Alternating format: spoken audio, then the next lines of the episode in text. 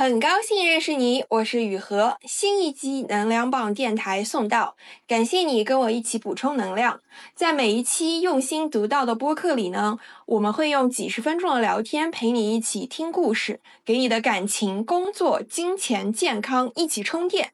你可以在任何音频播客 APP 搜索“能量棒”就能找到收听，请订阅哦。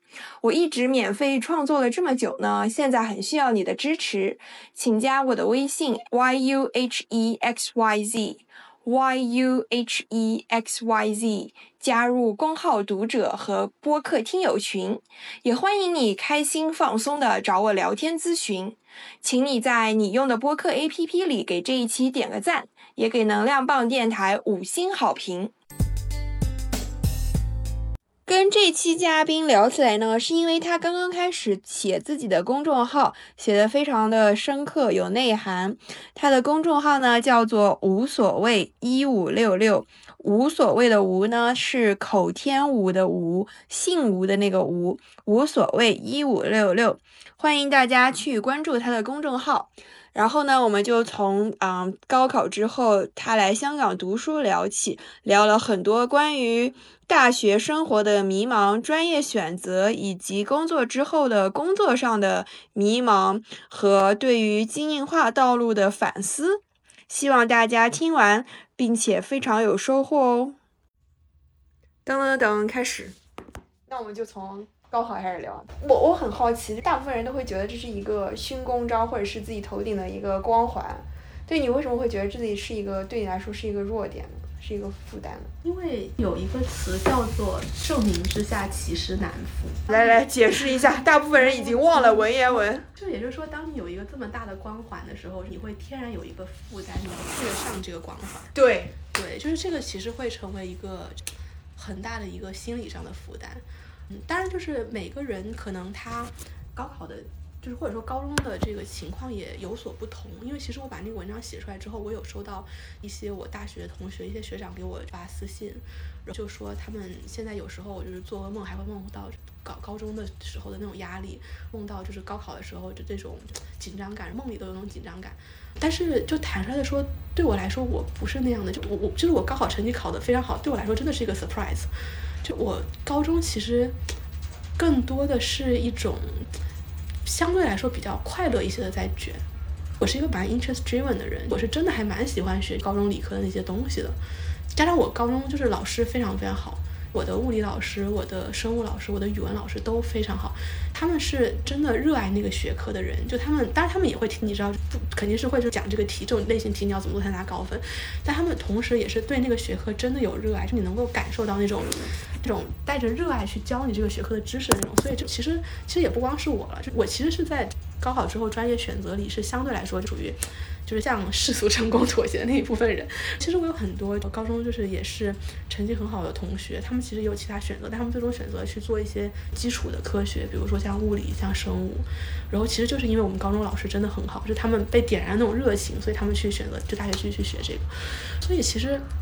就回过头看我自己的高中生活的话，苦肯定也是苦的，可能每天要到，比如说十二点睡觉，然后可能六点半又要起床，但是就是整体上来说，基本上还是处在一个可以去 manage 这么一个状态。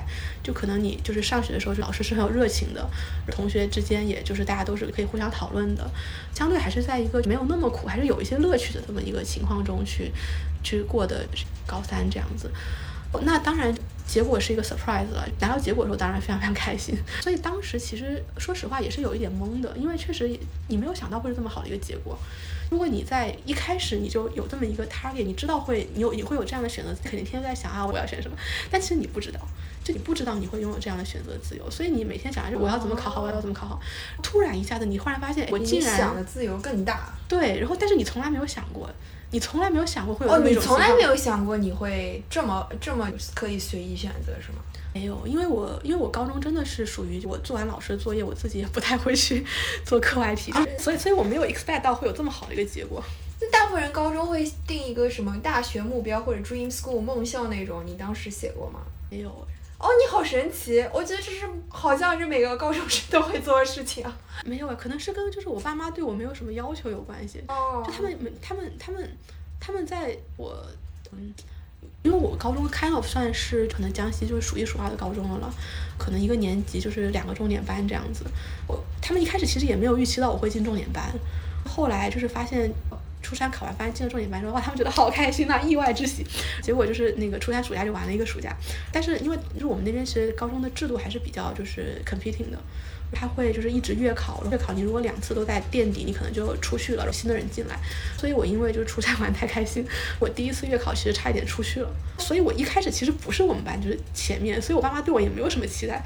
他们一开始对我的期待就是你能考一个还还 OK 的大学，就你能养活你自己，大家就可以了。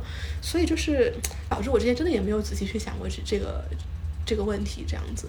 我这可能也和我后来的困境会有一些关系，因为我在高中的时候其实也不是说一个特别说我就是要考第一名的这样的一个追求，可能更多的还是说那就舒服一点的去开心一点的做一点学一点自己想学的东西，做一点自己想做的事情，这可能也和我后面就是遇到了很多内心的困境有关吧。对，这个关联度在哪呢？你会忽然发现，你大学的生活和你高中的生活相比，开心程度为什么下降了那么多？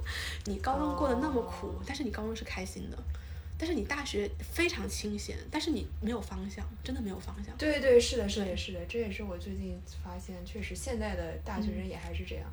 你这个我我觉得很好奇，你觉得高中的苦是那种肉体上的生活 作息上的苦，刷题的苦是吗？高中的苦是是一点，但是但是说实话，我觉得。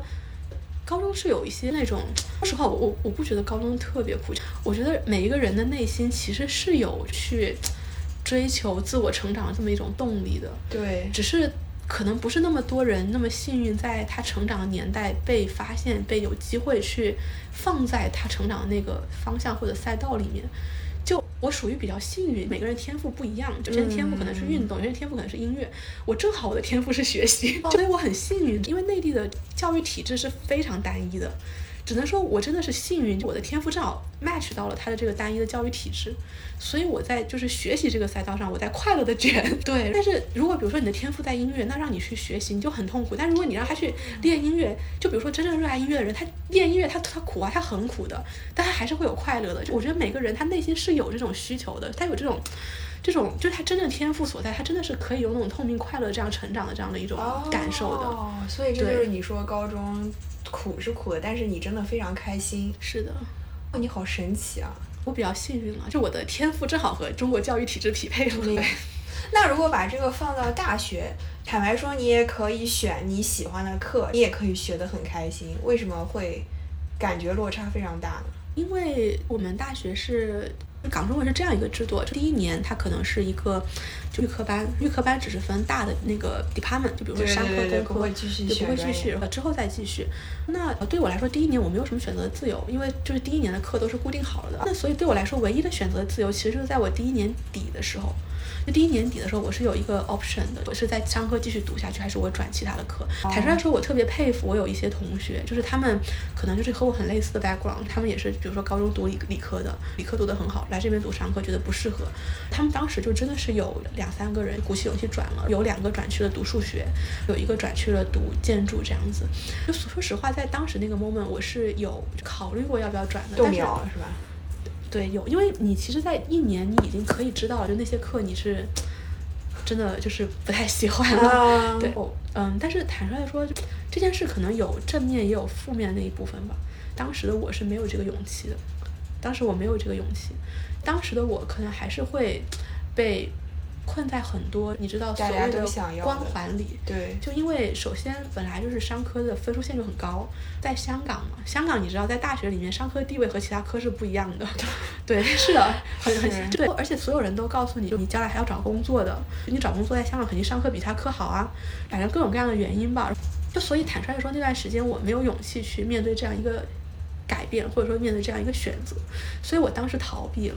我当时逃，我还我我还记得那段时间，就可能可能可能我我我我我我我比你稍微大几岁，就不知道是不是 earlier generation，就那个时候有有一部剧叫《奋斗》，还挺火的。嗯当时是暑假时候做这个选择，我就沉迷于看那部剧，把可以做这个选择 deadline 就在看剧中 pass 掉，等于说我逃避了。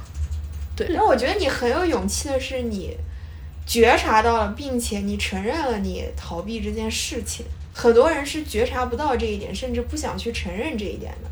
对，这就是我想说这件事，它其实也有 positive 的那一部分。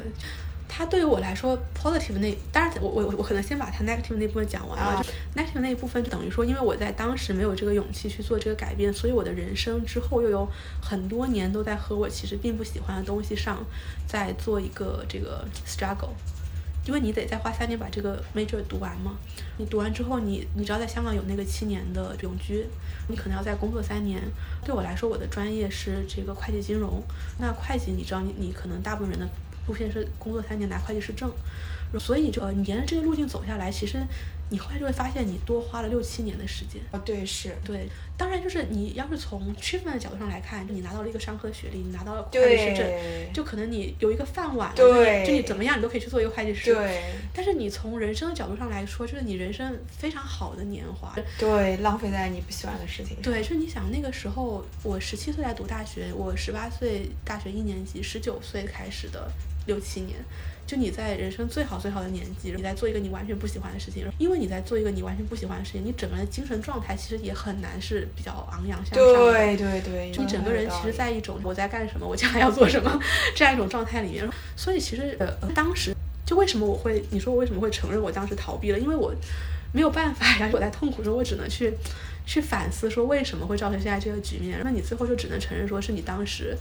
有两个选择，可能第一个选择是你高考之后选择，第二个选择是在你还有改变的机会的时候，这两个选择可能是你当时的选择造成了现在一个结果。对，但是可能就是说 positive 的那一部分呢，就等于说 you learn the lesson。对 对，you learn the lesson，就是就等于说我之后可能就是在人生追求上面就会更多的会说，就是会知道说真的要去做自己喜欢的事情，甚至甚至不是不光是喜欢的事情了，我真的对于就我现在人生态度特别鲜明，就我现在人生态度就是我就是不喜欢的东西，或者说我讨厌的东西，我会尽量减少它在我人生中的 exposure，就无论是事是人或者是一些地方，当然你。毕竟你要赚钱，你可能没有办法完全做到，但是我会尽量的去 manage 它，就不让它对我的整个人生有太大的 exposure。然后但 at the same time，就是我喜欢的东西，就是我真正觉得有趣的东西，就是我想去的地方。然后我觉得有趣的人，比如说我觉得你就很有趣，对。然后我会很 proactive，就会很 proactive，因为你会知道是很珍惜的，就因为你真的经历过一段。你知道，就是人生很灰暗，你真的没有什么乐趣的时光之后，你就会知道你真的有热爱，你真的就是能找到是你喜欢的，就是可以 connect 的东西，是非常开心的一件事情。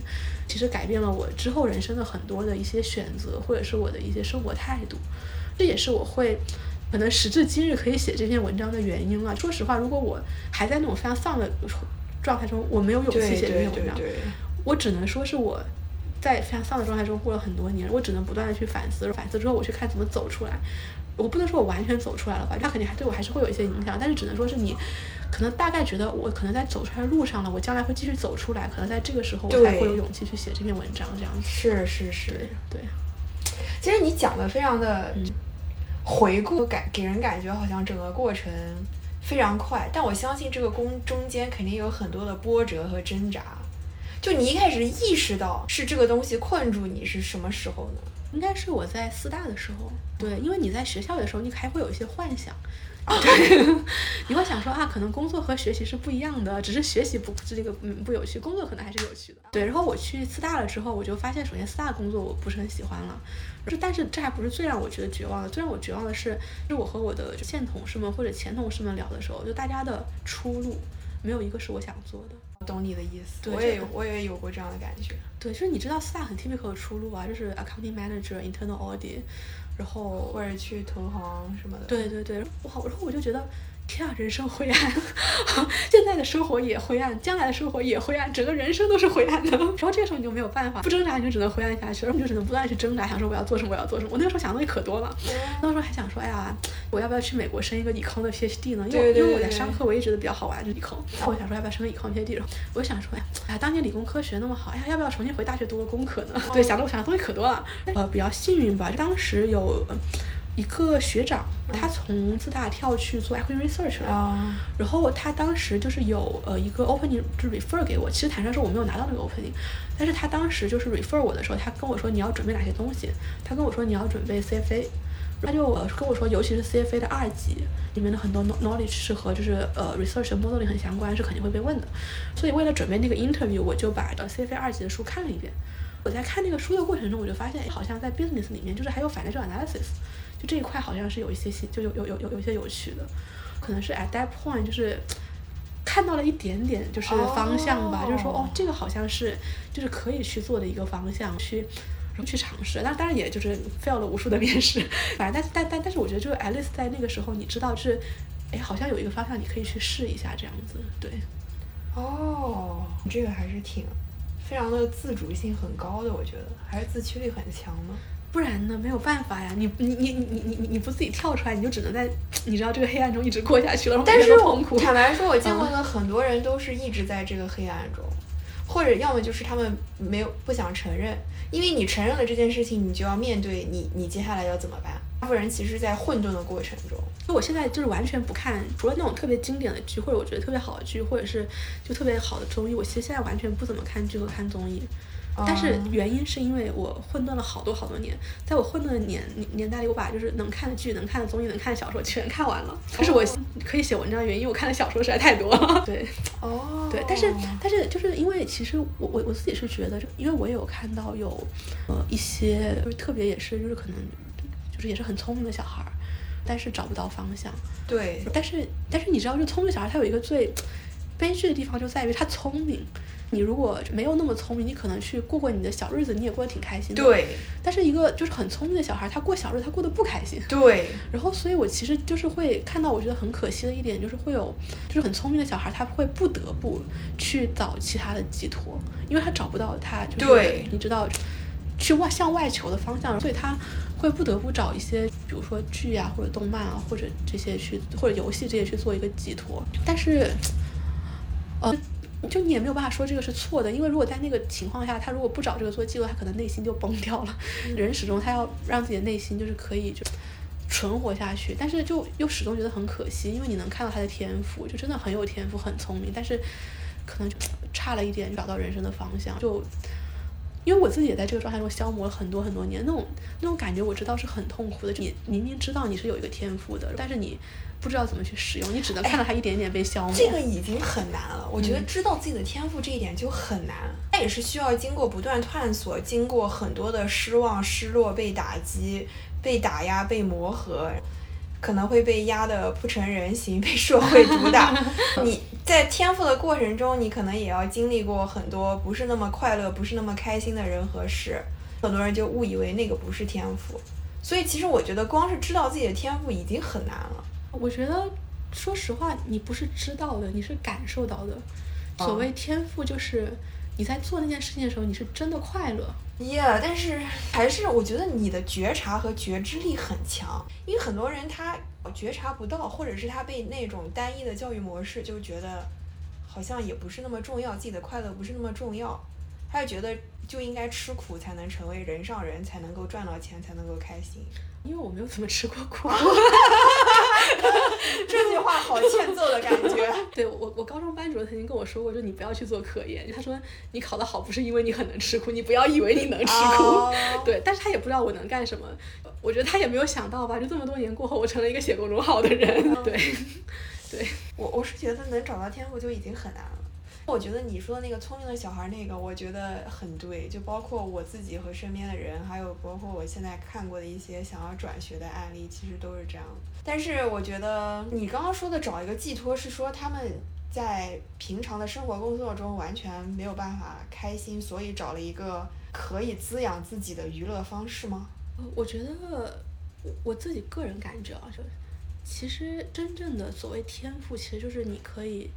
进入沉浸状态的这么一种东西，对心流心流状态。然后，那就是可能有，比如说像理工科类的天赋，可能是因为你可以去理解一个这种相对来说抽象一些的世界。比如说像物理，它是很抽象，但是它的天赋和它的快乐来自于它告诉你这个世界为什么是这样的。嗯，就比如说，这这可能是这这是这是我的天赋所在，但也是我的局限所在。这是我当时没有选择就大学学物理的原一个最重要的原因，就是我发现我的兴趣其实更大在于理解我们所在的这个世界，所以我在学。你这个好宏观，好科学家的感觉。没有没有，但是但是这个在物理上是个限制，所以我在学经典力学那些东西的时候，我我可以学得很好，但是一旦去到相对论，这种和现实生活没有什么关系，就也不知道学来可以干嘛，就完全无法用我的现实世界的想象去理解它的东西的时候，我就真的没有办法再学下去了。但是我发现，因因为当时我们学物理竞赛嘛，你知道物理竞赛里面，其实说实话，我不是我们班就理科天赋最强的，高考成绩好其实更多的是你的综合的，就是各方面比较好一点。但是真正那种理科天才型的人，他其实不一定语文或者英语这种会好。对，所以其实就是你在物理竞赛班里面是真的有那种真正的那种物理天才型的人。对对对对。然后我就看到他们就真的是属于那种，呃，就我我我不敢说就是我天赋上一定不如他们，因为我没有他们那么钻研。他们真的是，比如说老师在讲相对论的时候，他们去把大学教材拿过来，去把相对论那一章拿过来去看，就把它学懂，再和老师去讨论这个相对论是怎么回事。但是我首先我我也不知道我有没有那个天赋了，第二我也确实没有那个 passion。对，相对论这个东西吧，我也没有那个动力到我要去把它，对对对对，有有也没有都这样对，然后所以可能就是这一件事让我觉得可能物理对我来说是我的一个 skill set，确实学得很好，但是可能我不一定有真正的一些物理天才那些人，你知道去那么钻研去新钻研新的方，因为现在物理新的方向其实是呃已经很脱离就经典物理了，都是量子。力学那方面，就包括现在计算机量子计算这方面嘛，所以就是我觉得那一方面就确实真的是，真的是另一个世界的人了哈，就可能是这一方面。为什么说到这个？对，然后可能说回就是关于就沉浸或者是这个心流，就我觉得理科的沉浸是一种，你沉浸在自己的内心，你用你新学到的知识在你的内心把这个世界搭起来。我自己是觉得物理、化学、生物这些理科知识其实是一个大学科，我觉得物理是一一切的基础，在物理。它为了去能够表描述它，所以用数学去描述它。那在物理的基础上有了化学，就是化学那些分子是原子那些，它之间的真正的互相的作用关系其实是基于物理原理的。那生物其实是在化学的基础上又搭建起来，这种小分子到大分子到有机分子到一个蛋白质，到一个蛋白质的性质到它的生物性质到一个生物体。就我觉得就是我跟你说，我觉得我学理科能找到快乐的原因，你能够。用你学到知识去搭一个你内心的世界，你学完之后，你真的能理解这个世界是怎么一回事，是很快乐的一件事情。就你感觉属于学霸学神的快乐，这是这是这是理科的快乐。那可能其他的一些心流，我会觉得是一种，如果啊，比如说像我这种不不慎学了这种偏比较水一些的科啊，所谓的，那我觉得就是我自己慢慢发现，在这种偏水一些的科里面，其实你可以去 try to figure out 一个就是社科类的快乐。就我觉得，其实金融里是有这个快乐的，对，因为金融其实很多是关于人的学问，对对，就坦率来说，这一部分。就是作为一个 沉迷于物理世界的人，你在你高中时候你是没有理任何理解的，你可能是大学甚至工作之后，你慢慢去接触就是这个市场，啊是是是是是是，对你才会慢慢去搭建起一个对人的理解，然后你才会搭建起一个对社会科学的理解，对对，然后包括你在金融里，你做很多宏观分析，宏观分析是经济学嘛，经济学其实研究的经济学也是一个很社科的一个学，对对对。对，所以就我觉得就是金融类其实是一个。还蛮就是社科类的一个东西，如果你可以在这里面找到乐趣，其实也是你就是可以找到乐趣的一个来源。对对对，你这个快乐我懂，你上一个快乐我不太懂。对对对对对对，明白。对对，然后可能还有一个快乐是。嗯，当然这个东西对我来说是我的一个弱项了，你知道，就是理科生都比较那儿的一点，不是特别懂人的。但是你在一个就是非常傻白甜、不懂人的情况下，你慢慢去开始去了解人是什么样的，什么样的话人会开心，什么样的话人会伤心，怎么样，就你知道和大家好好共处，这人其实也是一个很有趣的一个，是是是是是，对，所以我觉得这可能。是，就是慢慢的，我想说，在就是工作中，你可以去去有一些就是沉浸，或者说有一些嗯，找到一些一些乐趣的地方吧。但是其实这些都不是我写，我想写这个公告的原因，我想写的是，如果在市场特别不好的时候，你可能连这些都没有办法得到，因为你如果要得到这些，你首先得要有一份工作，就金融有一份可以给你这些 exposure 的工作，因为其实每个工作它的 exposure 是不一样的。比如说我当时觉得会计这份工作让我觉得特别痛苦，就因为。我每天对就是各种纸那种那种纸质的 gender，就它是它是我真的是找不到我任何的 exposure，我就每天在看啊这个 debit credit 数太不太，这种就可能真的是 exposure 会比较少一些。那就是有一些工作会 exposure 会会大一些，但是就只能说你能不能有那么好运，就在包括在这市场不好的情况下，你是否可以有一个 exposure 比较高，让你可以在这个工作中去成长，去去你只要找到快乐，去找到成长，这个东西是不确定的。这这当然是一个很好的方向，我觉得每个人都应该朝着方向去追求，但是能不能追求得到，我觉得可能不要强求吧，强求可能会给你带来很多痛苦。对，所以其实我为什么说我这个公众号想写的是人文和哲学？因为我其实想说，我觉得就人文特别有魅力的一个地方，它其实是提供了一个退路，其实就是所谓陶渊明这些人的一个很中国古典文人的一个精神了。如果当你向外求，一切都不可得的时候，就你知道你还是安全的，因为你还有一个向内求的渠道。我们看现在很多身心灵很火，不都是向内求吗？对，是的呀，是的呀，是的呀。但是我觉得身心灵这些只是一个，是说呢，一个求索的一个 channel。就比如说，我之前遇到一个姐姐，她老要拉我去做禅修。我说，嗯，我觉得我，我说我觉得我不用禅修，我都已经很佛了。对，我说我，我觉得我已经悟道了，为什么我还要去禅修？我我觉得现在身心灵这个，我觉得是是是该是这个方向，但是我觉得不需要特别去追求，一定要去那种什么身心灵的营啊这种。我觉得真正的就是就是这种向内求的修行，其实是在社会中，你在社会中遇到的事，你去反思，你在反思的过程中，你可能向内去。看一些哲学啊、历史啊、文学的东西，因为说实话，人的社会千百年来就是变的只是外部而已，就人的内心其实没有太大变化的。就是你去，就是古时候人写的一些东西，可能你小时候只会背下来看不懂，但是你可能经历了一件事之后，你就会能够有共鸣，就其实就是。你能够向内求，可以给你力量的一个一个来源。我觉得就是这种来源，其实比你去就坐在那儿，可能闭目养神两个小时，可能要更有用一点。对对对，对，我也同意。对，就是我觉得就是向内求。其实我觉得可能是因为我我我小时候就是成长环境太古典了。我小时候是看就什么《三国演义》《红楼梦》武侠长大的人，所以就是我小时候就家里有特别多那种就那种古典小说，什么《绣像济公传》这种小说我家都有，所以就导致我看了特别多这种东西。但是你小时候只是把它当小说看嘛，但是你就是真的，你人生其实走到某一个阶段的时候，你会发现，其实你人生中遇到的所有的事情，你其实去向文史哲的那个里面去找，其实里面都是有不能说是答案吧，但至少是有相似的问题，以及当时的人是怎么想、怎么解答的。对，这是我觉得去向内求一个真正应该走的一条路。啊，你这好神奇！其实我有几个想要追问的问题，我们一个一个说。你刚刚讲的。第一个关于理科的那种搭建自己世界的快乐，你中间比如说你也想过要不要再去读一个什么理工科或者是 econ 的 PhD 什么的，就除了这个的挣扎和动摇以外，还有没有过其他的想？然后是怎么决定的？就没有继续探索那一种快乐的？哦，因为人要吃饭的。因为理工科它的嗯架构已经探索的很成熟了，你现在去做理工科的话。你很难做理工科的科研，哎，你这不是打死一片的理工科的 PhD 还有 scientist 吗？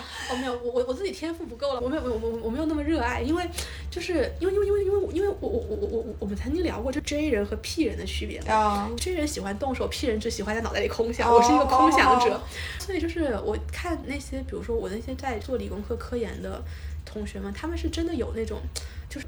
我要去发现一个新东西的热情，以及说我愿意去做很多很多实验，就为了去发现一个新东西的热情。但是我没有这个热情，我我是一个完全不想动手的人，就让我养一只小白鼠，我都觉得烦死了，就只想去看一看啊，关于小白鼠的简介的，我有了这个知识，这件事结束。但是你让我去养一只小白鼠，再给做做实验，我觉得啊 就是好像就是就不不不不不是不是特别想，这是呃这个部分嗯。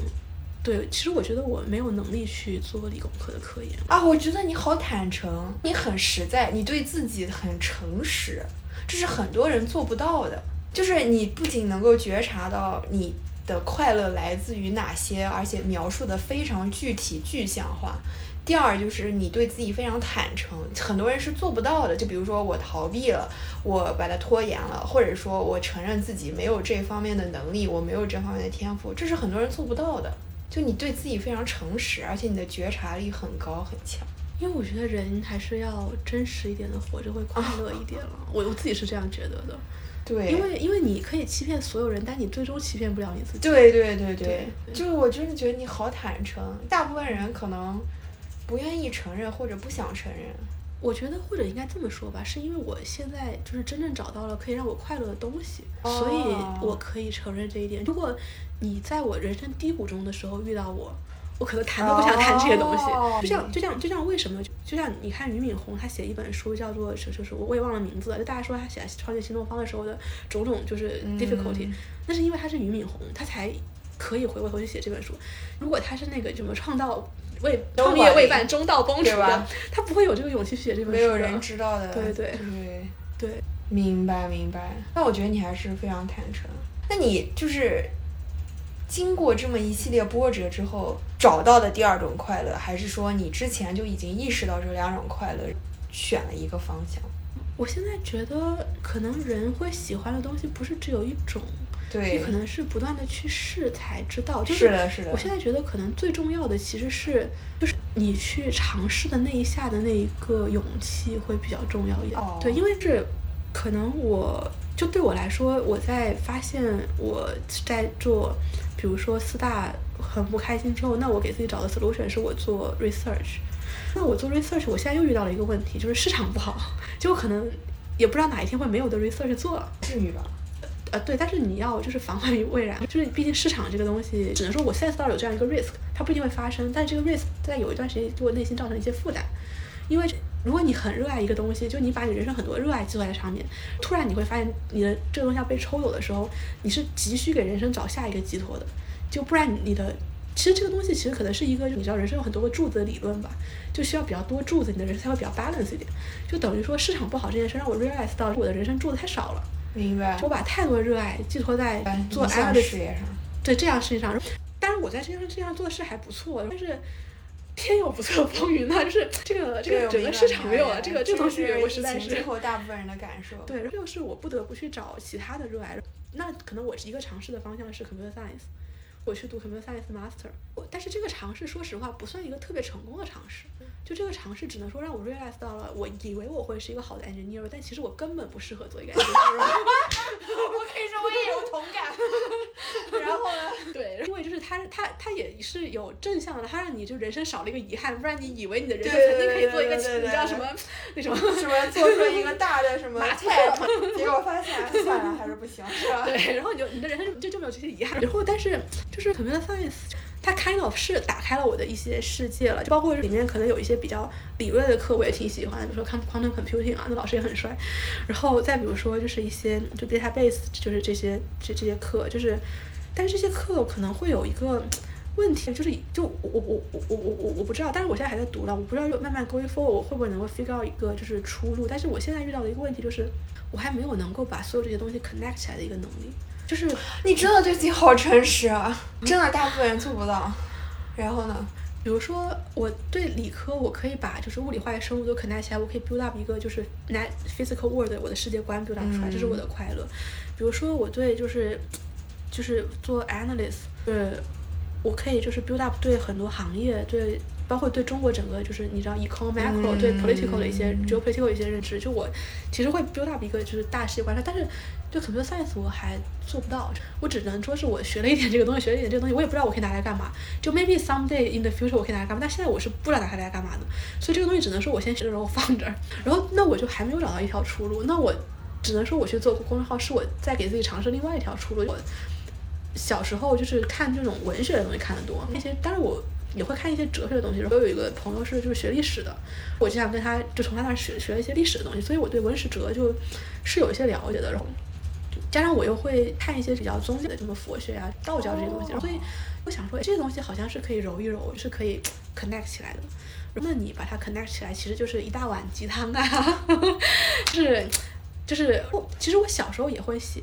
就是我呃四大的时候，我在做其他工作的时候，我可能也会写一些短的这些就偏文史哲的东西。但是像我之前说的，我可能还不起来，就只是我哎大家默默一个想法。但是我就忽然 realize 到，就在我现在这个年纪，在我这个人生经历，我可以把这些文史哲的东西连起来了，我可以写一个系列了。所以我说，你对自己的觉察和觉知力，对生活的领悟力、自驱力都很强。人活着总要找点乐趣，对啊，就自己找点乐趣呗，对啊。那你的工作听上去，你后来也在工作上找到了乐趣，这部分乐趣不不足以支撑吗？可以啊，但是市场不好啊，让我让我 realize 到你不能把人生乐趣寄托在一个东西上，对，不能放在一个篮子里，对对，你想，这工作本身已经寄托了你的现金流，工作还寄托了你的人脉。你还把你全部的爱好都寄托在工作上，就一旦这个东西出问题了，你的人生就崩了。是，就是我就 realize 到不行，at least 我要把就是一部分我我要再 build up 一个 pillar 出来。我觉得写公众号是非常非常好的一个途径，就你可以，你继续继续。对，我就就你首先你可以把你的写公众号写的我很开心，你可以把你的爱好 build up 在这个上面，而且就是它是一个完全 independent 的平台。公司你需要公司给你这个 position，你才可以去写你想写的东西，但是公众号不是，你可以自己随便写什么。然后，而且就是说 at the same time，你可以去实施你的影响力，就你会和这个世界是有一个互动的。就是比如说我在我的工作中，我的互动是很有限的。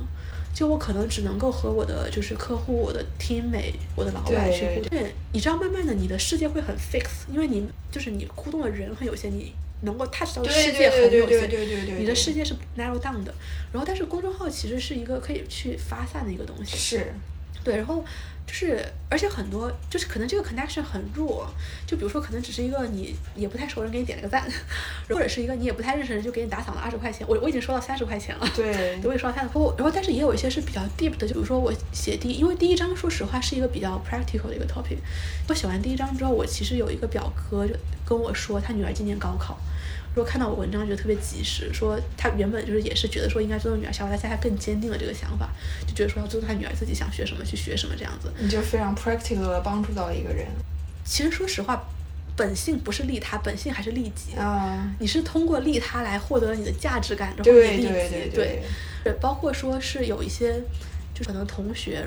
就跟我留言说，觉得很有同感，觉得好像重新走了一遍当年那个时光，你会觉得哇，我人生存在是有一些意义在的，你会真的很开心，对，真的很开心。我就发现了，哎，好像就是是有些就是可以去在 build up 一个 pillar，就你的爱好，你的就是人脉，而且说实话，我觉得都不能叫人脉了，就是真的是被筛选过的、认同你的人。对，因为人脉说实话还是比较功利性的，但这种就真的是那种。我们是就是有有一些就是共同点，我们是这种比较志同道合的人。你知道你在世界上有一些人和你是有一部分想法相同的，对对对。就这个我觉得还是就挺开心的一个可能。然后包括说是你对你自己的一个，而且说实话，我觉得这是一个很真实的 branding。我也不想去做一个很虚假的 branding 了，因为是这可能是我现在这个年纪的一个想法。因为我现在觉得去，不可能你在。刚毕业的时候，就就我会把我的 CV 写的特别的 fancy，你会尽量去给自己做一个特别金光闪闪的 branding，但是就包括你在工作中，你可能会尽量表现的比你自己能够做到的更好一点，会做一个更大一些的 branding。但是我现在慢慢觉得，好像是你真的做你真实的自己，去把真实自己 branding 出去，可能是。最快乐的，因为别人是根据你真实自己来跟你做交往，包括谁和你做朋友，你去做一个什么样的工作，你见到什么样的人，你都是以一个真实自己去做的。这个其实对你没有负担。你如果给自己一个金光闪闪的 branding，因为有一个 buffer 在，有或者有一个 bubble 在的负担，就你过得不开心，我就觉得啊，那就做自己吧，然后你就用自己去做一个 branding。那真的认同你的人，你可以在他面前真的做自己，就或者说愿意。请你的老板是真的觉得就是你 fit 他的要求的老板，你可以做自己，并且把他的工作做好。我觉得这是让人生可以比较轻松、比较快乐，还蛮重要的一件事。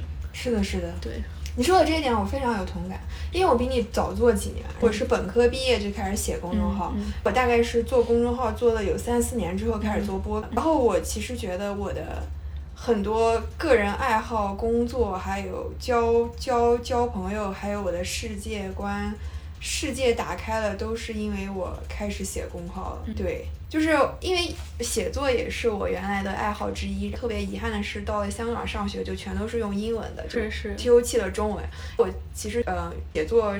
比赛什么的，经常在中学的时候获奖，我就想把这个捡起来。再一个就是当时想说想要有一个，因为我当时最开始的三四年是周更，我想把它做成一个 weekly habit，就是培养一个兴趣爱好，同时也。就是输出倒逼输入嘛，你有一个写作的东西，那就要不断的去学习。其实一开始的想法是这样的，后来就是越做越多，越做越大之后，其实增添了很多技能。我因为做公号做播客，我学了很多做 online marketing，就是网上的这个运营推广的技能。然后都是因为我做公号做播客开后。呃，我觉得我甚至比很多公号的运营小编要强很多。还有就是，我觉得更大的就是在人这方面，是就是接触到了我本来的生活工作不会接触到的人，是是。这其中包括。同时也在写公号的、是做播客的人，再一个就是 follow 我、关注我很久的人，读者和听众。对，包括我后来也开放了大家来加我，或者是大家来入群什么的。嗯基本上在香港和深圳的关注我的读者和听众，大部分我都见过，嗯是那种 one on one 的，就是一对一的那种了解沟通。我不是那种大型粉丝见面会那种，我不喜欢那种。也因此给我带来了很多不一样的灵感启发，这包括了在工作、生活、事业上、生意上的。对，所以我觉得其实是一个非常好的柔和。对，是我现在觉得确实是要有勇气去做出第一步。第一步其实你可能做不到很很好，但是你可能在不断做的过程中，每一步对对一点一点一点更好。对，是的，是的，所以我很同意你说的这一点，它是会打开你，而且就是自媒体的平台确实会给你带来一些意想不到的事情。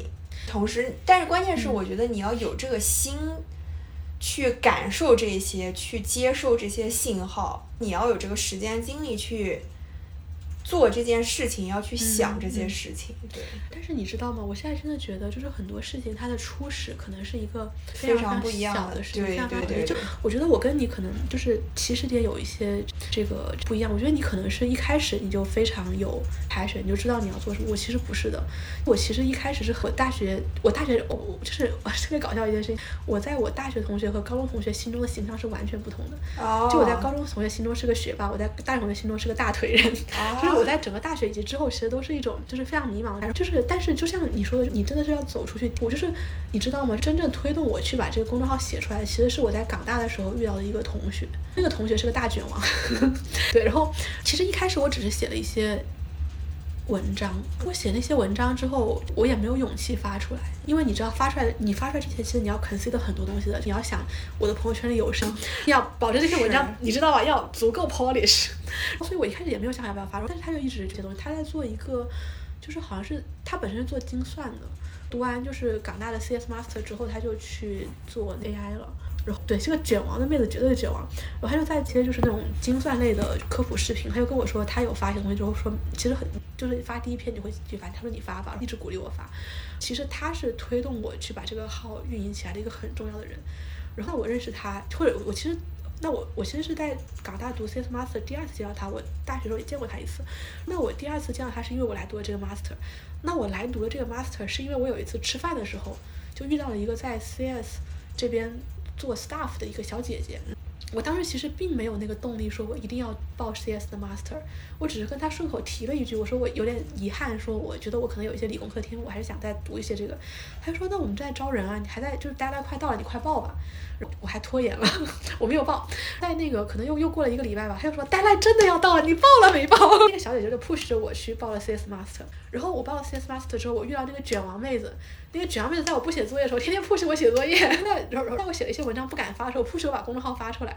然后你看，我发了公众号之后，我又遇到你啊，遇到你，你看我又开始做 podcast，就感觉就真的是一个很小很小的区隔，可能是一点点一点点把你推动往前走这样子。对对对，你说的很对。对，这个也是我做公号看到不同人、见到不同人的感受。很多时候你不知道这个事情会把你带向哪里，是。但是你见到不同的人，经历了不同事情之后，就神奇的到了一个你从来没有想过的地方。是是是。对，我觉得这个也是人生比较奇妙的地方。对，这也是我当时想把文章发的原因吧，就我很想好奇，就想看一看这发出来之后到底会有什么事情呢？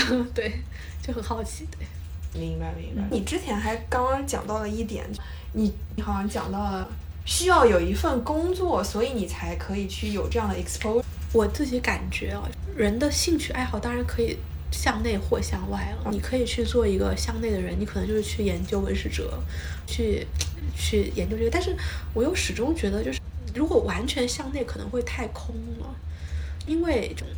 你去看一个人说他的人生经验，和你真的去体验过那个人生经验之后，你再去看那个人的那句话，体完全不一样的。对对对，完全就是。其实呃，我觉得我是幸运的，说实话，就是我是理工科出身的，我不是文史哲出身的，因为我有遇到过就很文史哲出身的人，就那种，比如说从小家里就很文史哲，大学又学文史哲，可能也没有出社会，就一辈子就在做文史哲科研，就会去遇到一个比较大的问题，就看这个人他本身是不是足够社会化。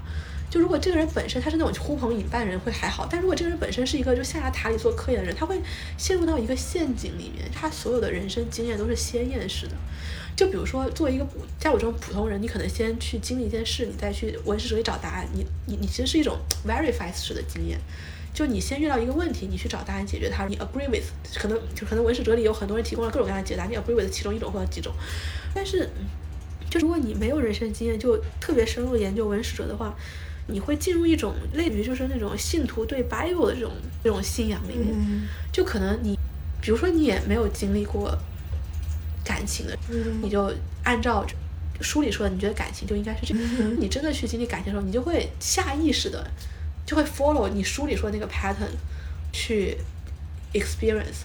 你你在你你其实不是在真正过你自己的人生，你是尝试去 duplicate，哦，复现复现复现复现人家的那个那个那个 tech 那个代码我，方就是觉得就是太文就就是脱离社会文史哲是一种有一种复现式的那种在生活，不是真正在生活，我会有这样一种感觉。你这个吧，得非常懂文史哲的人才懂。对，哦，我刚刚想说，就是自己找 exposure 这一点，是因为这会让我想到，我之前的工作是，就是也是那种类似于你到了一个比较 senior、比较高阶的，嗯，position 职位之后，你才有更多的客户的接触，或者是必须有这个 KPI 要去做客户。当我有这个接触的权限，或者是可以去见客户的这个阶段之后，我发现我为什么要等到我到了那个阶段，我才能去做这件事情呢？我觉得就是一开始就可以，所以这也是为什么我现在直接想要转做见客户的那种工作。这也是我发现了你说的第二种快乐，对于关于人本身跟人相处和观察人不同样的想法和的这种快乐之后。呃，意识到的，对，所以我就是大部分工作可能还都是说你就是什么一开始做一些 supporting 基础的工作，然后打打杂什么的，越往上你才有更多的见客户、接客户以及做客户的 KPI。老板不都是要带客户的嘛，对吧？但我个人现在非常怀疑这种机制的存在的必要性。当然，我理解一开始做一些基础性工作是为了让你了解这个工作本身，然后打好基本功，然后你才能跟客户去吹水，跟客户去讲这些。是。但是我现在觉得，其实一开始的时候就应该有这样的思维和这样的思路。是。对，就必包括其实你向上管理，你对你的老板，其实某种程度上也是在对客户。是，就我觉得在思维上是，就其实你说就是那句那句叫什么？不想做将军的士兵不是好士兵。确实，可能在做 junior 的时候，你得已经在要把自己放在老板的 mindset 去想事情，这个肯定是就是对老板也是比较 value adding 的。但是我觉得可能就是会一些就是机制上的限制，就是因为公司它毕竟还是制度化管，嗯，可能就是制度化管理的这个情况不太一。这个惩罚制度，它真的就是 hierarchy 非常严格。你没有到那个 hierarchy，你就不应该干那个 hierarchy 干的事儿，不然你就可能就违反了公司的这种规章制度。就就是说实话，就 senior year one year two year three 是不是 year three 一定比 year two 更厉害？不一定的，不一定。但是他可能就在那个位置上，他在规章制度上这件事就只能他能做。就我觉得是，嗯，可能人要 flexible 一些吧。哪怕你心中怀着想要做那个 global part 的心，但是你在那个位置上，你也是要去把自己放在那个位置的。框架下面，就如果你在一个公司里啊，当然就你选择做个体户，肯定就完全不一样了嘛，就你没有这些限制了。但是我觉得个体户，我觉得只能说是比较偏向于你的个人经验了，因为你说个体户其实最难的就是 access。你可能有了一些 access，所以你可以去这样做。之后，我觉得这是很 lucky 的一件事情。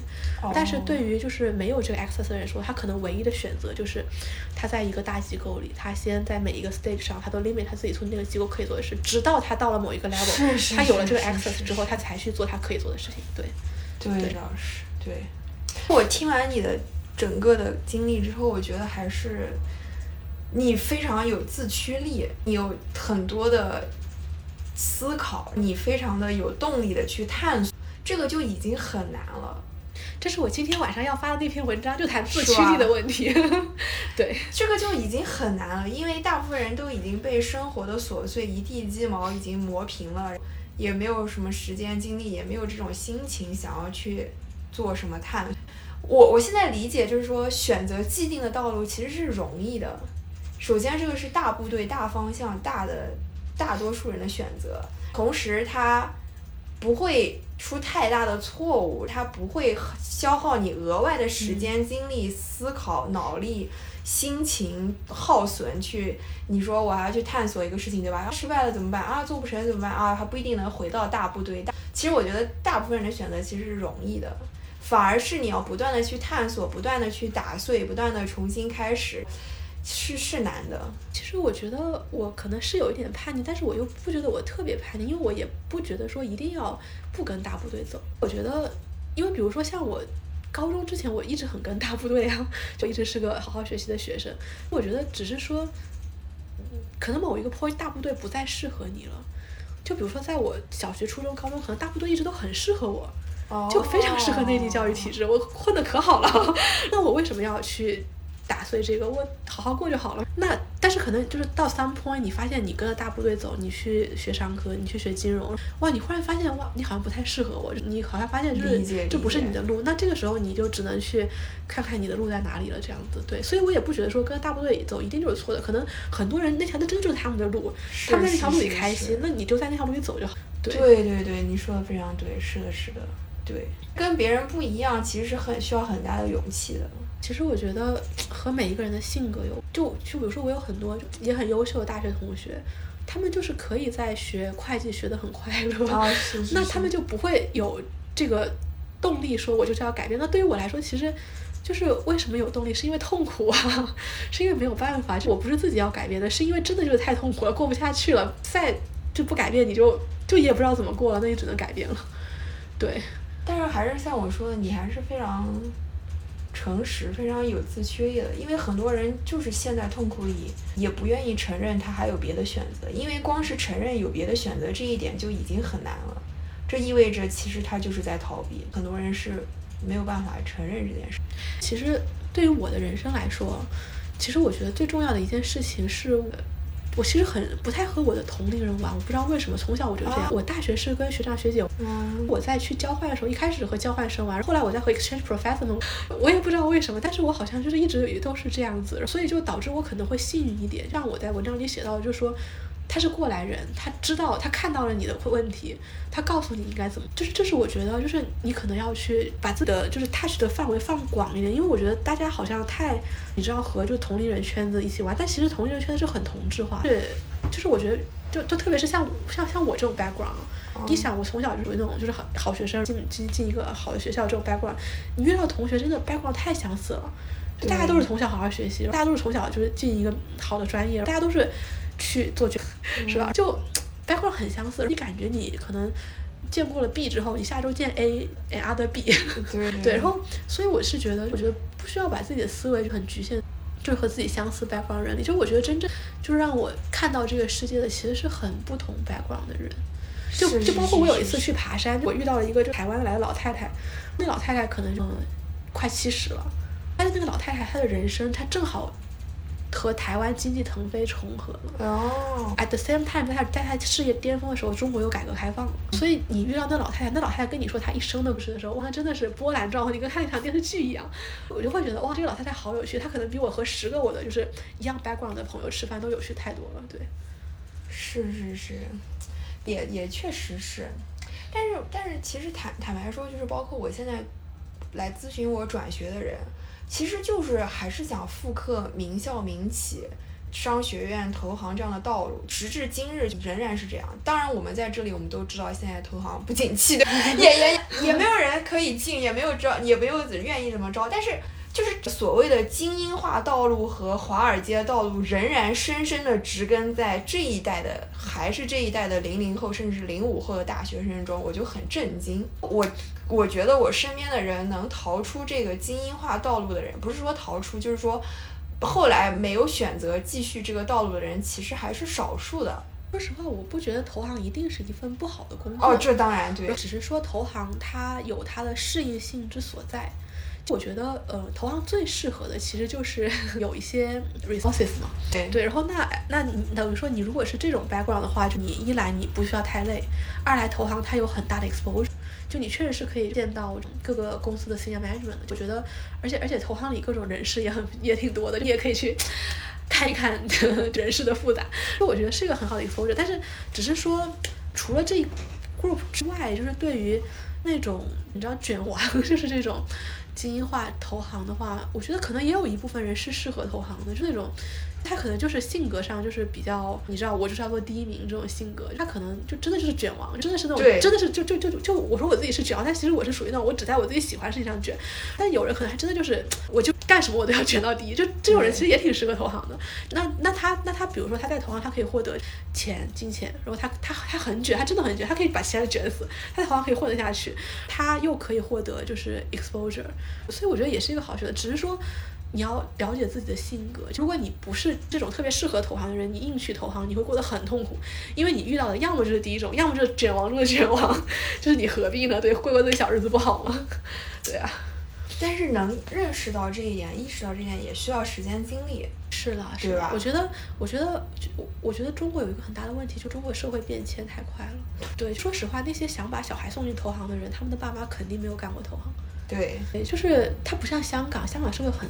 就香港，就我觉得香港这这是，就这也不能说是一件好事。就香港很震惊我的一件事，是我曾经有一个朋友，他在就香港的朋友，她在高中的时候，她和她男朋友就你要做什么工作，我要做什么工作，你这个工作在三十岁每个月能赚到多少钱，我这个工作三十岁每个月赚多少钱，我们一共可以赚多少钱，我们要买一个多大的房，我当时都震惊了。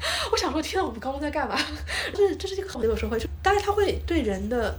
一生的想象力会有很大的限制，我这也不是我很想要的一个生活，说实话。但 at the same time，他可能也会就是避免一些，就是你出于一些就是不了解的幻想而做的错误选择的情况，倒也是可以的。就比如说香港人，可能他可能 overall 他会更知道投行是做什么的，可能像一个内地家长。是是是，我我想说这个精英化的这种道路，其实是我觉得。这种思想和这个的 narrative 这个叙事已经几十年了，是已经深深植根了。对我，我不是说它有什么不好，我只是说大部分人在大学里很难逃出这一套叙事。是是，对我也没有逃出来啊。对啊，我就对我我也没有逃出来，所以我而且而且说实话，我从小就有点叛逆了，我从小和我妈吵架，但是我也逃不出来，所以我觉得是很难逃出来的。是是，我觉得很难。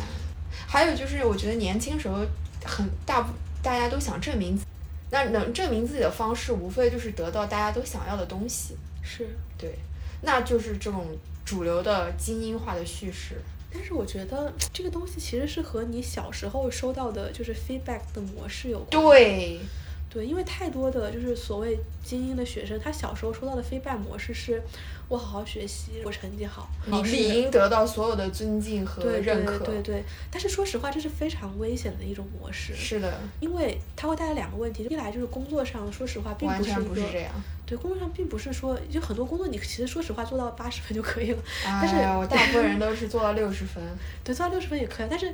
但是我真的有那种就是从小就是好孩子就好好好学生的朋友，他真的就六十分的工作，他就是要做到一百二十分，就会把自己卷死。我以前也会这样。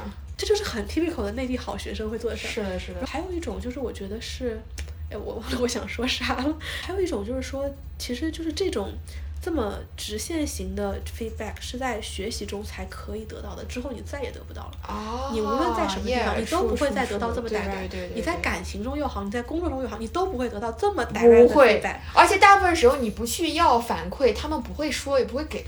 对，然后所以这我觉得是，就太习惯这种好学生叙事的这一代人会，就是在离开学校之后会遇到的一个困境。是的，是的，是的。By the way，你说到精英化，其实我觉得我现在还蛮。认同一个那种所谓的强者这种精英化，就是说不是以我能不能进投行来定义是不是为精英，而是说你要做一个精神上自永远自强不息的人来做一个精英这样子。对，这个我认同。这个的问题的有一个缺点在哪儿呢？它很难被量化，它很难被直接感，它需要你去比较深入的。跟你聊了解你这个人，他才能知道你是一个精神上的强者。这就是写公众号的好处了。是是是是，对对对对对对。对，这是这这也我对吧？我虽然公众号不怎么更新，但我一般发给人家公众号，人家都会高看我一眼。对，这是写公众号的好处了。因因为香港说实话有很多 social 的场合，但是 social 的场合说实话我觉得是非常不 efficient 的。就是因为你在 social 的场合，你很难去真的看到一个人，你只能以这个人的 title 去看一个人。就比如说你在 social 场合，你怎么看这个人的？这个人是 Goldman 的 trader，然后他就是叫名片嘛，对吧？对，你是以名片去认识一个人对，，这个是最直接的。然后这个就其实就是标签化。对对对，然后第二个方式就是说，你通过跟这个人短暂的聊天和气场和感觉，还有你的自己的过往经验对人的观察、感受上来感知这个人。我觉得主要就是这两种。对，但是我觉得第一种还是占占主流，说实话，我跟你但第一种基本上不会收获到什么东西，是是。你顶多就是追一个 title，但是人家对你也没什么印象。其实第一种就是我们开始聊到的第一种精英化，就大家都要进投行的精英化，就是这种精英化在社交场合上的一种体现嘛。那所谓就是。就是你说的第二种又好，或者说是我们去写公众号又好，其实就是第二种精英化。你可能是一种就思维上的精英化，那这种精英化确实像你说的，你可能说这是一个很好的时代，就你在嗯过往的时代，你除非你就是好到陶渊明那种程度，你的诗真的天下流传，千古你才你才你才能你才能被人看到。但是在这个时代你，就像我这种，你就看了点文史哲的小 small p o t a t o 你也可以写一些东西，你身边的人也可以看到。我觉得是个很好的时代，所以他给了你一个机会，就去做一个不是那。被 typical 社会定义的精英化，而是你自己定义的精英化的一个，或者说你去真正找身边和你有共鸣的人，这样一个精英化的这么一种方式了。那我都不会叫它为精英化了，因为我觉得很多时候这样吸引来的人不一定是精英化的那种感觉的人。那是因为你还是带着标签去看他。如果你真的是以就是去掉标签的方式去看一个人，是是是那他是是也可以被称为是精英化。对对对，是的，是的，是的，所以我不会用精英化去形容他，对，这会让人联想到第一种标签式的精英化。对了，就叫它精英化，其实是为了和第一种精英化去做一个对抗嘛，就说什么才是真正的精英化？其实那种精英化是很很 weak 的，真正的精英化其实是怎么样的这样子？对，你为什么觉得第一种精英化是很弱的呢？因为你太依赖于外物了。就是你所有人生价值都体现在你是一个 Goldman 的 trader 上，那可能明天这个 trading floor 就没了，那你人生价值怎么办呢？对啊，没事。第二种精英化呢，它的它的那个什么，说它没有一个很强的一个利益关系网。不是的，其实虽然我就就我觉得理想主义和现实主义完全不矛盾，嗯，我其实觉得现实主义是而是达不到他想要的东西的。因为你如果太现实主义，你的就是人和人的交往是完全的利益交织的，就是我给你一百，你给我一百。但是理想主义是的，或者或者人是很难完完全理想主义式，但是就是带一点理想主义式的这种关系，其实才真正是那种可以帮到你，也可以帮到人的。就比如说我人生中帮到我的很多人，其实说实话我没有能给到他们回报，因为真正能帮到你的人，其实是比你更高阶的人才能帮到你。你作为一个比他们低阶的人，你给不到他们什么回报的。他们能，他们会愿意帮助你的原因，其实就是因为你们在理想主义那一面上，你们有一些三观是相同的。他们可能在他们小时候受到过一些人的帮助，他们看到你的时候会看到哇，就在这样一个你知道金钱社会，就还有一些理想的人的存在。他们会就是愿意去，不是那么，哪怕你给不了他们回报，他们也愿意去。他们可能也不会说你给大他们付出很多，但比如说像那个教授，他只是说了一番话而已，但那番话已经足以改变我人生很多东西了。但是我为什么认识那个教授，是因为我们聊得来啊。啊，你这个 point 某种程度上我是同意的，我相信有很多人是这样的，包括我其实对待我的一些读者听众，其实我也是这样的。是，嗯，但是我我还是觉得作为一个无论是社会阶层还是精神阶层比对方要低的人，其实也是能够对高阶层的人做一些帮助的，嗯因为始终都是存在信息差的。是，对，所以我我觉得是可以帮助到更高阶的人。所以我自己感觉啊，就你如果做一个更低阶层的人，你想去接触更高阶层的人，说实话，你去谄媚啊或者跪舔是没有用的，因为想这样做对对人太多了。你真正可以做到的是你的思维，你要去到一个比较高阶，是的，是就你的的思维要可以给他们提供价值。是的，比如说那个印度教授，我们可以聊得来，是因为就是我其实可以 refresh 他很多关段关于 China 的没印象，就包括我写公众号的时候可能会有。有一些很多年都没有联系的朋友，但是他们会开始就是跟你说一些话呀、这种其实这种都是因为你开始给他们提供价值就是你可能就是在有有一些方面你想让他们是低阶，但是在比如说在一些这种思维上的价值上面，你可能是 equal 或者甚至高阶于他你可以给他们提供价值对对对，对所以确实 in the end 可能还是 balance。对嗯，是的，是的，是的，对对对，说的很对，很有道理。能看出来你平时是一个想挺多、挺深度思考的人。对啊、所以很宅呀、啊 就不写公众号，我都不知道该怎么交朋友了，你知道吧？又不爱 social，天天在家里看哲学啊。你 能看得进去也是好事。每个人爱好不同了，就就就像你是一个比较偏外一个内向人嘛，内向人就喜欢自己在家干点事儿，对，对，是的，是的，是的。我刚刚讲到那个，我其实有的时候就是因为我我也经历过这一这一波挣扎和内心的争斗嘛。然后我看到现在来问我这些什么申请名校的人，我有时候会想要去点开他们，点醒他们。但是我知道，我现在即使跟他们讲了这些，他们也不会明白的。就像听过了很多道理，依然过不好这一生一样。对，但是为什么要点醒他们？我觉得名校是个很好的平台啊。不是我的意思，就是说想告诉他们精英化的道路的一些弊端。这个东西没有办法的，你知道吗？在就是我大学的时候，就我爸就每天跟我说你大学应该怎么过，不要浪费时间。但我大学还是浪费时间。我真的是到就是二十可能八岁，然后才忽然 realize 啊，我就是怎么就到这个 time point 了，才开始觉得说啊不行，我的人生要奋发一下。就是可能真的没有办法。就我记得陈丹青说过一句话，他当时说。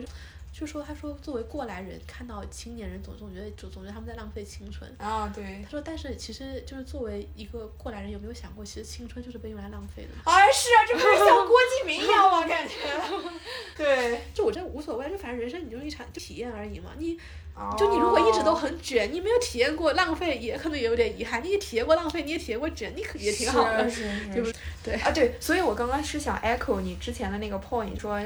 你说，嗯，很多过来人跟你讲的话，一句话可能就改变了你很多。是，我觉得同时你也要感谢你自己，因为当你自己没有 ready，你的状态不对，你的状态不好的时候，你听了很多话，你是听不进去的，你是没有办法进到你的心和你的脑的。也经历过，因为我有写手账的习惯嘛，我会去 reflect，我去反思，包括我会去翻自己以前的手账。如果真如果真的如果没有我记下来的那些话的话，我真的不记得有人跟我说过这样的话。是。同时，我在记下来那。我我其实可能没有像我今天的感悟那么深，是是是，所以我再回去看的时候，我会发现原来其实生活中世界中有很多人和事给了我那样的信号，但是我都没有发现，我都没有领悟到。但是当我的经历更多、更丰富，我的积累更多，我的心灵打开，我的思路开开阔之后，我听到的人和事就更多了，那个信号会更强，我才真的听进去了。是是，对。而且我觉得，你遇到过来人，他跟你说一些话，和你从书本上看到一句话，还是有很大不一样的。因为一个过来人说的话，可能是他人生的经验的一些 summary，然后但是一个过来人，他是生活在一个你的时代，或者说和你很相近的一个时代。但书本上一句话，可能生活在几百年前。书本上的一句话，他可能只一些就是思维上或者心理上的共鸣。但是一个过来人，你除了他那句话的共鸣之外，你是真的能看到这个人在 daily 是怎么做的。对对。就是你真的可以看到，就你可以去。它是一个 modeling，就是一个在现实世界的 modeling，然后你可以去朝它的方向去做这样子，就我觉得这个也是蛮有价值的一件事。是的，是的，非常有价值。对对对对，所以所以我就想说，其实你不一定要，呃，就是说，好像别人给了你一句话是很大的信心和鼓舞，但其实你也要感谢自己，因为你自己不对的话，别人说的再多，其实也没有用。其实确实也是了，就是可能我真正理解他的那句话的时候，也是。真的像他那句话里说的，就是你自己去试，可能试你试完之后，你才能真正理解他那句话。对对对对，是的，是的，是的，对。还有就是，其实，在面对我刚工作的时候，在面对更高职位、更高级别的人，也会有一些怵，会有一些害怕，或者是担心啊。现在也会啊，毕竟人家掌握你的饭碗，是吧？就是会担心 说，是不是自己没有办法给他提供什么，是没有办法做价值交换的。但我现在已经想开了，因为当我在见我的读者和听众的时候，在包括我在呃见我的一些咨询我转学的学生的时候，他们的很多。语言想法会给我很大的 reflection，会给我很大的触动，或者是让我想起以前的自己，会让我意识到啊，原来我已经改变了这么多，会让我意识到啊，原来现在的社会什么世界其实不是像他们想的那样，然后会有一种说原来我懂了这么多。对，同时另外一方面会也会对我带小朋友带新人会有一些新的想法，有一些新的感悟，所以不用担心说因为自己。知识经历级别不如别人，所以就很怵跟对方交流，因为，嗯，对方其实可能也会收获更多的成长。你知道吗？我现我这个我现在想，就我之前想法和你有点像，但我现在想法其实稍微有点不同诶。我原来是对自己有一些要求的。我会希望我自己，比如说见到一个比我亲近很多人的时候，我要落落大方那种。但是你知道，当你对自己列出这种要求的时候，它反而对你来说会成为一个负担。所以我现在的状态更类似于一种，呃，可能我见到一个很 senior 人，我还是会有一点怵，或者说我可能还是没有办法 perform 到我心里的那个 role model 里的那个状态。但是就可能我 accept it as it is，就是就是我跟自己说。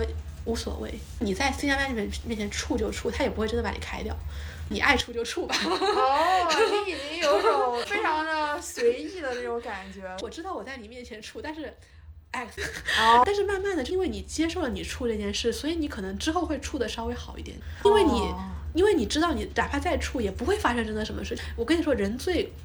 恐惧的其实是恐惧神哦，是的，是的，对，就是你越恐惧在他面前处，反而那个恐惧本身太他妈恐惧了。然后想说，哎，算了算了，我在你面前处就处，我本来就是个 junior，我处很正常啊。对对。我想说，哎，你可以爱爱爱怎么拽着我就怎么拽着我，反正我还是我爱我爱我也爱爱处就处吧。但是这样之后，反而我的心理压力会少一点，这样。对对对对，这个还是就是调节自己的心理嘛，就心态。对我，但是但是坦白说，我现在真的不处了。对，就可能有一种你说的。哎，反正最后其实也不会对。然后当当你不用自己想象出来的那些恐惧、那些担心的事情来吓死自己之后，会发现，哎，其实我也能有跟他们聊到一起去，我也能给他们提供一些他们不知道的人和事，这会更放松一些。这其实可能也和我我们之前聊到的人生可能要多一些 P 的比较相关，因为比如说我现在面对我老板，可能会相对来说会更有底气一些，因为我通过公众号，我可能是。有 access to 就其他的人，包括其他的老板，然后那就是你对面对你自己老板的时候，你就会有底气一些。但是如果比如说你在之前一些，那我在这份工作上我寄托了这么多东西，就是我的你就是金钱，我的爱好，我都寄在这份工作上。那你那老板是那个可以对你生杀予夺的人物，那你面对老板必然是会出的。所以就是我觉得很多时候，甚至都不是你能不能给他提供价值的问题了，因为老板也是人呢。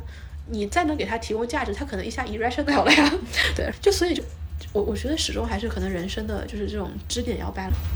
对，是是是，这样而且我觉得其实随着年龄的增长，自己的底气和信心还是会更强一些。哦，那是的，那是的。就其实就是老板替换掉你的 cost。对，让让他高一点。这这么一说有点现实。对，对，你要做那个螺丝钉里稍微长得 unique 一点的那个。哎，但是我我跟你说，你要是特别独一不独二，特别特别特别不一样，也有风险。对，枪打出头鸟，看公司的 culture。对对对对对对对。反正这个东西还是要平衡好，自己要把握好那个度和那个分寸。但是我现在就感觉吧，是。你就就比如说，就说实话，你写公众号也挺多秃头鸟的，但是我就觉得吧，这因为我我我现在真的很想写，我就如果我不写的话，就是我将来强起来这事儿，我可能人生就，然后那我写了吧，最坏的结果就是被老板，你这也不是什么坏结果。对，我想说，哎，应该也不至于吧，我写公众号还挺正能量的，都鼓励大家拼命的去卷，老板不至于吧？我想说，哎，算了算了，写吧写吧，对，对，对对对对，而且你这已经是非常好的处理了这件事情。主要是我的公众号还是比较正能量的，如果写的特别负能量，我也不敢发。对，是是是是，挺好的。行，我觉得可以了。太感谢。这一集能量棒电台到这里就结束了。如果你有什么想法或者评论，请在下面给我留言。如果你觉得聊天内容对你的朋友也有帮助，也请转发语音给你的朋友。你可以在任何音频播客 APP 搜索“能量棒”就能找到收听并且订阅这个播客。也请你在你用的播客 APP 里给这一期点个赞，也给能量棒电台五星好评。我一直免费创作了这么久呢，现在非常需要你的支持，请加我的微信 y u h e x y z，加入公号读者和播客听友群。我再说一遍，微信是 y u h e x y z，欢迎你开心放松的找我聊天咨询。我们下一期能量棒电台再一起充电。